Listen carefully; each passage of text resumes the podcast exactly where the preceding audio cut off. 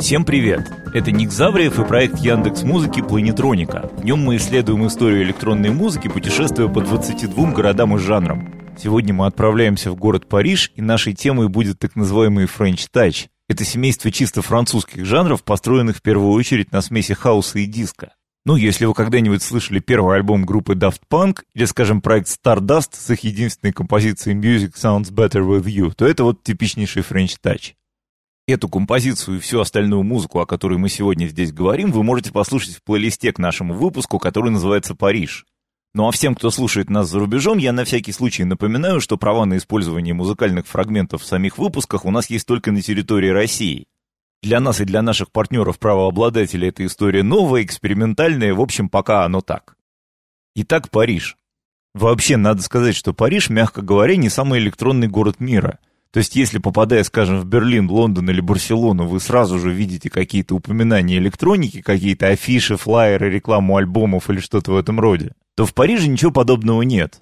Такое ощущение, что весь Париж слушает либо классическую музыку, либо каких-то локальных знаменитостей. Каких-то рок- и поп-звезд, поющих на французском и, соответственно, за пределами Франции никому по большому счету неизвестных.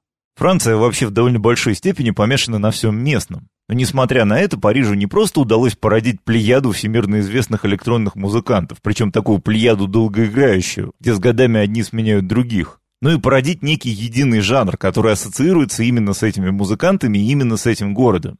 Чего многим большим и славным в музыкальном смысле городам, ну типа той же Барселоны, сделать так и не удалось.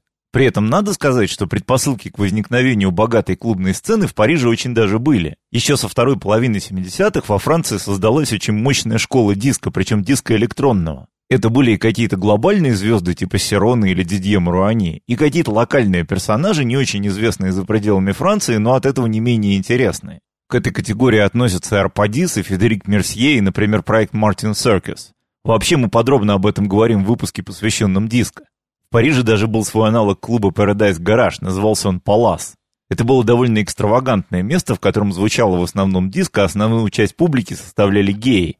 Но к концу 80-х, когда по всему миру начала распространяться новая клубная электроника, ну в первую очередь хаос, Палас уже поистрепался, утратил былой лоск, ну и в общем былую репутацию по большей части. Тем не менее, первые хаус-вечеринки в Париже, которые проводились в 87 году, проводились именно там, ну потому что, в общем, больше было и негде, все остальное было, по сути дела, рок-клубами. Тогда же, к слову, впервые зазвучал применительно к музыке термин «French touch». Хаус на французский манер был, собственно, и девизом этой вечеринки. Но вообще термин это еще более старый. В начале 80-х термином Touch называли французские видеоигры, довольно своеобразные. Но после 87-го термин этот был как-то совершенно забыт, и потом всплыл еще не скоро. На эти вечеринки промоутеры приглашали играть в первую очередь английских диджеев, но которые понимали толк в хаосе, который в Англии к тому моменту уже вовсю цвел и пах. Но в качестве разогрева они подключали к процессу и каких-то местных, которые к тому моменту уже тоже немножко появлялись. Одним из них был молодой французский диджей Лоран Гарнье. С хаосом он знаком не понаслышке, потому что к этому моменту уже несколько лет живет в Англии. Причем не где-нибудь, а в Манчестере. И там даже немного крутят пластинки в легендарном клубе Хасиенда. Но по большому счету хаос во Франции довольно долго не приживается. Его популярность не заходит дальше отдельных клубных вечеринок, причем, скажем так, в не самые коммерческие дни и в не самых популярных местах. И основной его аудиторией довольно долго так и остаются геи.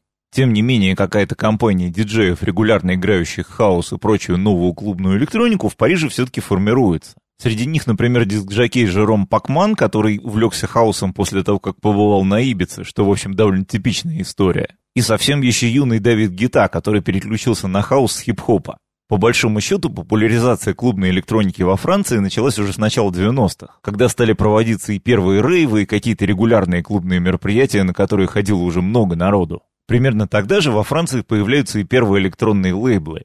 Это, например, независимый Rave Age Records, который держит промоутер Маню Казана, который устраивает одноименные вечеринки. И, например, электронное отделение гигантов NAC, Вообще ФНАК это очень крупная по всей Европе распространенная сеть музыкальных магазинов, причем они продают не только пластинки, но и всякого рода электронику, кино, видеоигры и так далее. То есть индустрия явно проявляет к новой музыке интерес. Но издаются на этих лейблах в основном какие-то европейские или даже американские музыканты. Интересно, что если в Англии или, скажем, в Германии к началу 90-х клубная электроника уже четко бьется на тусовке, то есть хаус отдельно, транс отдельно, брейкбит отдельно, техно отдельно и так далее, то во Франции репертуар и у клубов, и у диджеев, и у лейблов, в общем, абсолютно эклектичный. То есть там звучит все в перемешку, и все эти перечисленные жанры, и даже, может быть, какая-то рок-музыка, которую можно включить в танцевальный сет и так далее. Ну и как следствие, когда французские диск-жокеи и музыканты тоже начинают писать клубную электронику, то их пластинки звучат вот так вот эклектично. То есть в них запросто может быть один хаус-трек, один техно-трек и один хип-хоп-трек. И все это на одном релизе. Некоторые музыканты, например, тот же Лоран Гарнье, пронесут эту эклектичность через всю карьеру. То есть вот про Гарнье совершенно нельзя сказать, в каком стиле он играет. У него есть хаус-альбомы, техно-альбомы, джазовые альбомы, даже IDM-альбом есть. Году к 93-му во Франции наконец формируется пул собственных электронщиков. То есть это примерно 5, 6, 7, может быть 10 музыкантов, которые более или менее регулярно записывают какую-то клубную электронику. Но опять же довольно разную при этом. Пожалуй, одним из первых французов, кто последовательно экспериментировал с хаосом и диско, был Дидье де Лесаль по прозвищу Шаз. У него примерно с начала 90-х выходит целая серия пластинок. Сначала на Фнаке, а потом на F-Communications, под крылом у Лорана Гарнье. Но, разумеется, создать сцену в одиночку он не может. С 93 -го года регулярно пластинки издает дуэт Мотор Bass, в который входят Этьен Декреси и Филипп Сдар. Еще раньше пластинки под именами Subsystem и Deepside начинает издавать Людовик Наваре. Всех их мы потом узнаем под другими именами. В 93 году свои первые треки выпускает парижское трио «Дарлин». Туда входят двое школьных друзей Гимануэль де Умем Кристо и Тома Бангальтер, а также примкнувший к ним Лоран Молозаи.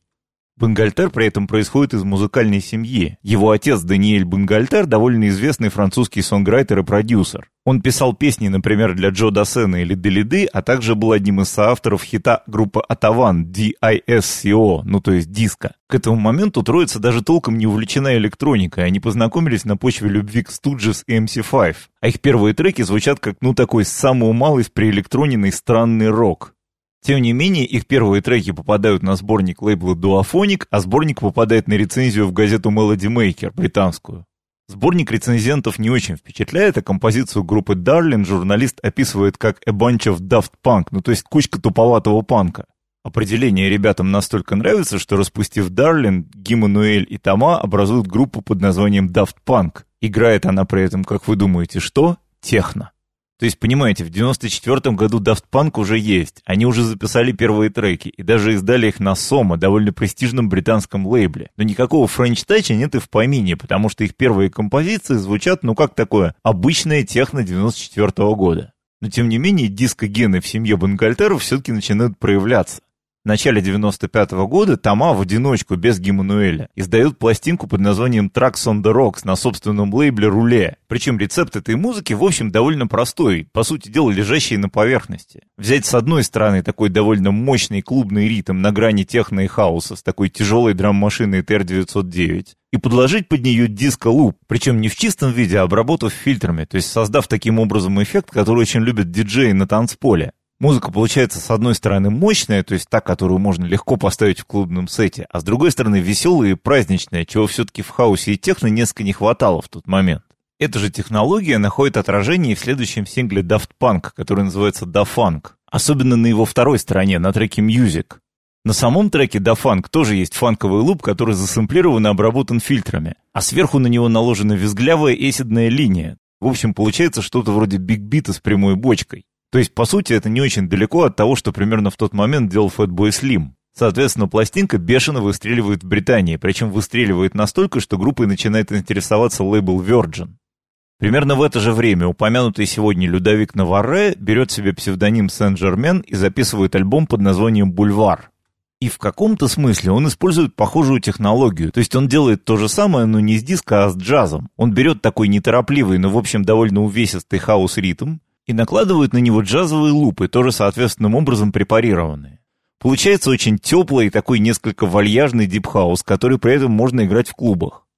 И Наваре и Бенгальтер, очевидно, дошли до этой технологии и вообще до этого звука сами, то есть они ни у кого его не заимствовали. Хотя если покопаться в истории, то подобные пластинки выходили уже и до них, причем довольно-таки давно. Например, аж в 90-м году такую запись сделал нью-йоркский музыкант Джозеф Лонга. Его пластинка проекта Earth People под названием Dance звучит вот как классический французский хаос, при том, что сделано это в Америке в 90-м году. Трек этот тоже есть в плейлисте к нашему выпуску. Просто Лонга этот звук за собой не застолбил. Он сделал такую пластинку и пошел дальше и записал еще много других, тоже довольно неплохих и совершенно разных. А французы как бы вынесли этот звук на знамя. Они сказали, нас много, мы банда, и звучим мы вот примерно так. Каждый на свой лад, но нас многое объединяет. Вообще музыка устроена так, что записать один оригинальный трек, в общем, не то чтобы большая доблесть. Записать что-то, что не похоже на других, не так сложно. Сложно сделать это трендом, то есть сделать так, чтобы за тобой пошли люди, которые как бы тебе подражают, и все это превращается в жанр и сцену. Вот с Францией произошло ровно такое. Всегда очень смешно, когда какая-нибудь группа говорит «мы играем в уникальном стиле психо-турбофанк». А кто в нем играет, кроме вас? А никто, вот только мы. Но если в нем играете только вы, так это и не жанр. А жанром он станет, когда у вас появится 100 последователей, и если они появятся. Во французском Virgin это отлично понимают. Продвигать целую сцену или какую-то жанровую историю им гораздо удобнее, чем продвигать одного артиста. Поэтому одними Daft Punk дело не ограничивается. Daft Punk, к слову, ведут с лейблом очень долгие и сложные переговоры и выбивают у них очень выгодный для себя контракт. Здесь, конечно, помогают связи Бангальтера и его папы в музыкальной индустрии. Дело в том, что оказавшись на мейджор-лейбле, музыкант становится от него зависимым, потому что над ним начинается то, что называется creative control, как бы творческий контроль. Лейбл начинает требовать добавить в музыку гитар или R&B, в общем, всячески пытается адаптировать музыку к какому-то коммерческому формату. В случае с контрактом Daft Punk им гарантировалась полная творческая свобода, то есть лейбл занимался изданием и продвижением, а в творческие дела не лез совершенно. Вместе с Daft Punk на Virgin подписывается группа Cassius, это уже известный нам Филипп Сдар и его приятель Убер Бланк Франкар. Они тоже уже довольно опытные ребята, уже успели кое-что издать в Англии, причем не где-нибудь, а на лейбле Moe под крылом у Джеймса Лавелля. Cassius тоже звучат как такой классический французский хаус на диско-лупах. На первом альбоме Daft Punk, который появляется в 97-м, уже тоже доминирует вот этот типичный французский фильтрованный диско-хаус звук. Послушайте хотя бы трек Around the World, благодаря которому они и стали знаменитыми. С этого момента французская электроника начинает очень серьезно греметь по всему миру. Когда про это начинает писать европейская или британская пресса, термина French Touch у них как-то в обороте еще нет, он появится позже. А музыку это называют filter house или filter disco, благодаря как раз использованию вот этих вот диджейских фильтр-примочек. Интересно, что на волне успеха Daft Punk под софиты попадают и другие французские музыканты, которые формально к этому движению как бы вроде и не относятся. Если Дмитрий Фром Пари с его изи-листенингом на сэмплах и лупах в эту историю еще более или менее вписывается, то, скажем, DJ Cam или The Mighty Bob, которые играют даунтемпо, это все-таки уже немножко другая история. Но 15 минут славы достается и им. При этом в эту волну почему-то совершенно не попадает Лорен Гарнье. Он причисляется скорее к техно-тусовке, известен стал раньше и вообще уже гражданин мира. Зато в нее попадает дуэт Air, у которого первый альбом тоже выходит в 97-м. Они вообще не имеют отношения ни к диско, ни к хаосу, ни к фильтрованным лупам. Они любят старые синтезаторы и такую ретро-электронику под 70-е. Но, видимо, признаком принадлежности к французской волне, помимо прописки, становится вот именно эта теплота звука, будь он аналоговый или, наоборот, сэмплерный. Но, конечно, генеральной линией во французской электронике все же остается именно вот этот вот фильтр хаус. Причем число его адептов увеличивается как внутри самой Франции, так и за ее пределами. Самым ярким среди местных талантов становится Алан Бракс. Его первая пластинка «Vertigo» выходит как раз на лейбле у Тома Бангальтера. А дальше он еще лет 10 сольно и вместе с Фредом Фальки будет нести знамя одного из лидеров French house движения. Я напомню, что все треки, которые звучат в сегодняшнем выпуске, а также многие другие, вы сможете послушать в плейлисте на Яндекс Музыке. Он называется «Париж». В статусе восходящей звезды ходит и молодой музыкант Боб Синклер, его мы тоже узнаем скорее по другой музыке. Он прославится хитами, которые будут звучать несколько иначе. Но довольно долго он играет такой классический French house. А славу ему приносит трек Gym Tonic, где засэмплированы упражнения по аэробике от Джейн Фонды. Особенно веселит то, что начинают появляться, например, немцы, которые старательно косят под французов.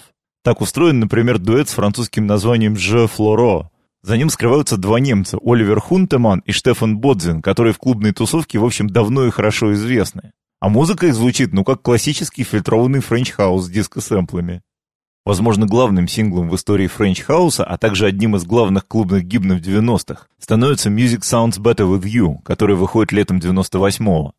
Сингл выходит от имени группы Stardust, за которой стоят участники группы Daft Punk, а также Алан Брэкс и вокалист Бенджамин Даймонд. Важное отличие этого трека от того, что выходило раньше, в том, что в Music Sounds Better With You есть вокал.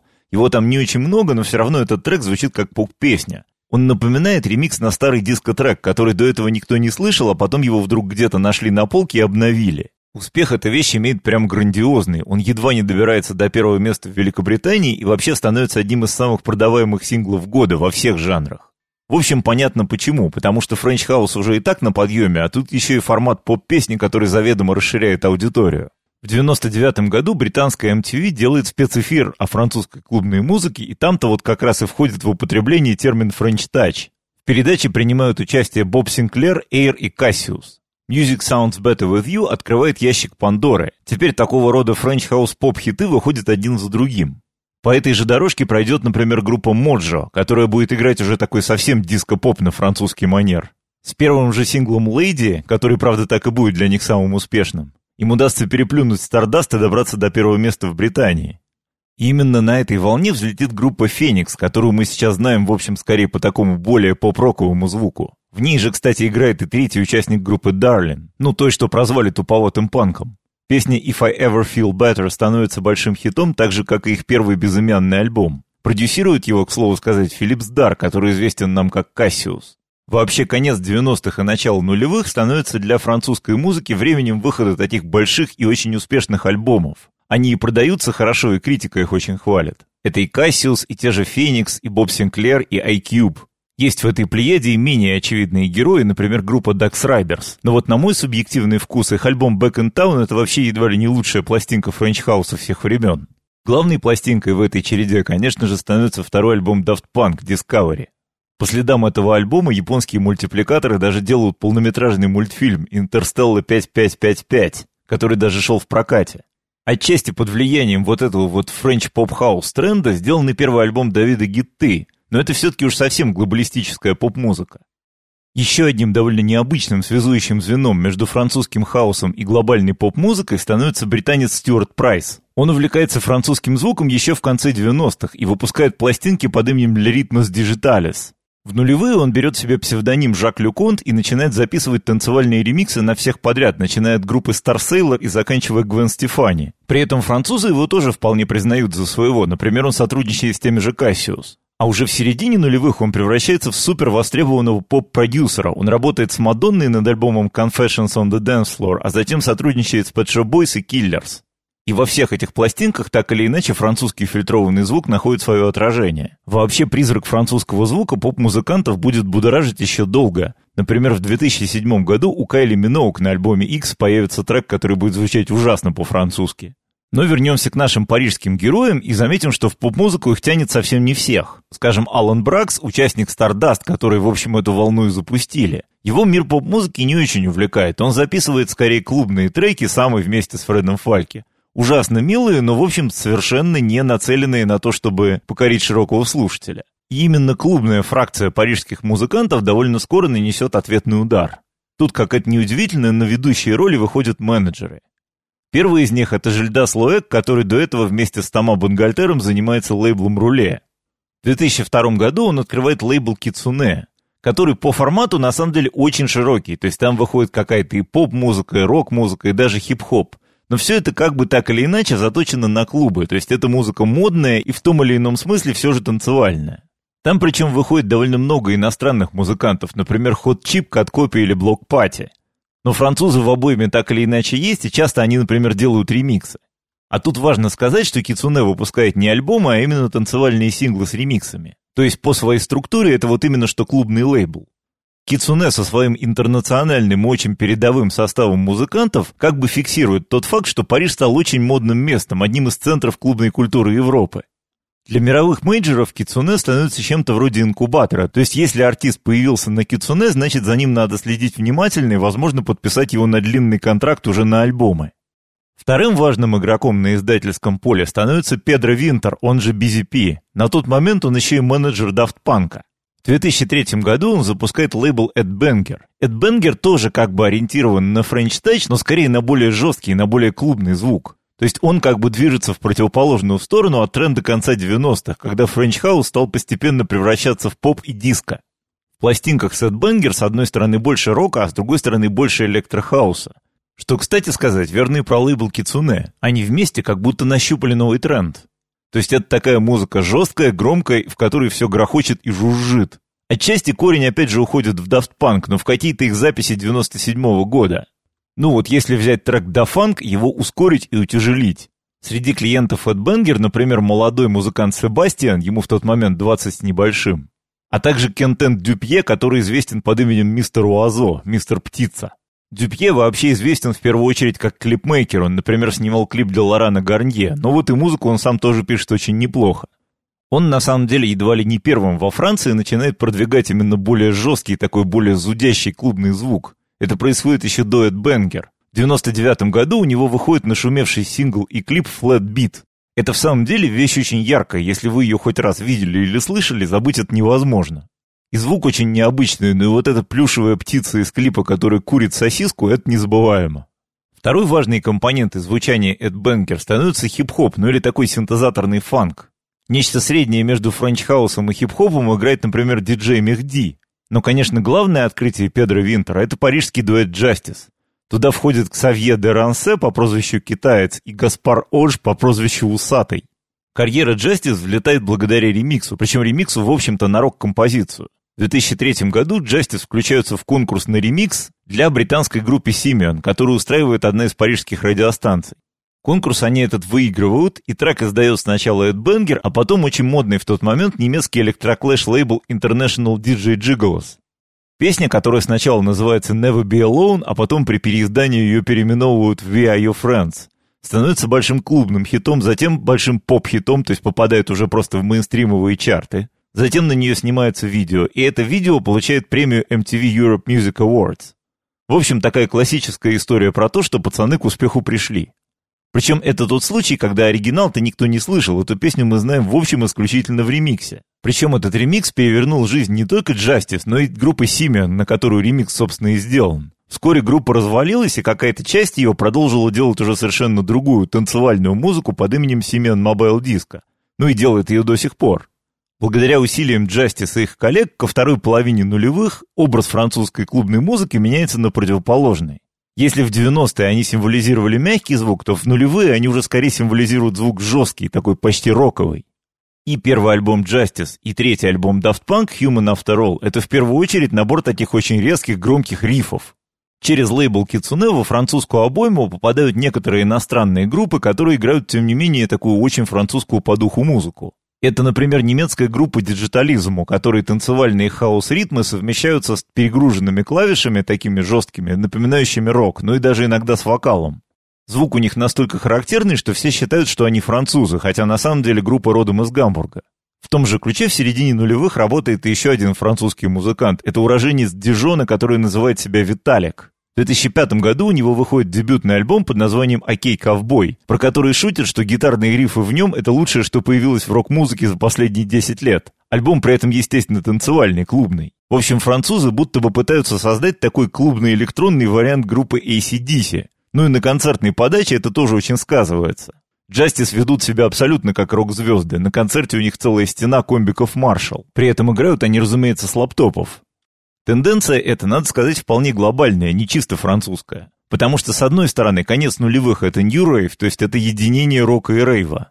С другой стороны, конец нулевых — это начало победного шествия такой вот жесткой зудящей музыки. То есть дабстеп, электрохаус — это вот все в ту же тенденцию укладывается. Ну а потом из этого вырастет EDM. По мне, так на того же Скриликса, например, Daft Punk очень повлияли. Ну такие Daft Punk времен трека Робот Рок.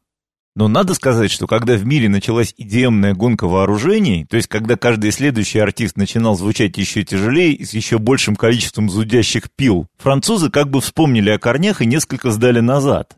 Второй и третий альбом Justice хоть и звучат очень плотно, но гораздо мягче первого, то есть в них есть корни, конечно, роковые, но это уже скорее арт-рок. Ну а четвертый и самый успешный альбом Daft Punk Random Access Memories — это вообще уже просто полномасштабная ода 70-м. Там есть и классическое живое диско, и баллады, и трек с Джорджио Мородером. Причем в каком-то смысле Daft Punk в очередной раз удалось сломать систему. Песня Get Lucky стала самым коммерчески успешным синглом 2013 года по куче разных версий, ну то есть это был настоящий гремящий летний хит, который играл из каждого утюга. В Get Lucky одним из соавторов стал великий американский диско-продюсер Найл Роджерс, известный по группе Чик. Его эта запись, по сути, вернула в бизнес. Он снова стал очень востребованным, а эту вещь даже играет на своих концертах. При этом, если задуматься, в момент выхода Get Lucky никаким трендам не соответствовало. Тринадцатый год — это или такой очень громкий и очень шумный EDM, ну или же такой цифровой R&B, минималистичный. В общем, это тот редкий случай, когда музыкант-визионер совершает не одно открытие, ну пусть даже открытие в коммерческом смысле, а несколько.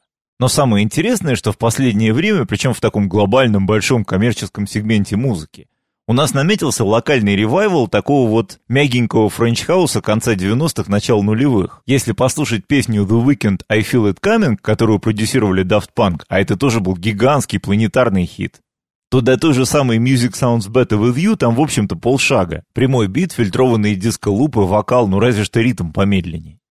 В общем, мягкость и чувство меры, а также любовь к диско у парижан, суть по всему, в крови. А значит, за будущее парижской клубной музыки можно быть спокойным. А там, глядишь, и весь остальной мир подтянется. А у меня на этом все. Все треки из этого выпуска вы можете послушать или поставить друзьям на Яндекс Музыке. Плейлист называется «Париж». Спасибо и до новых встреч.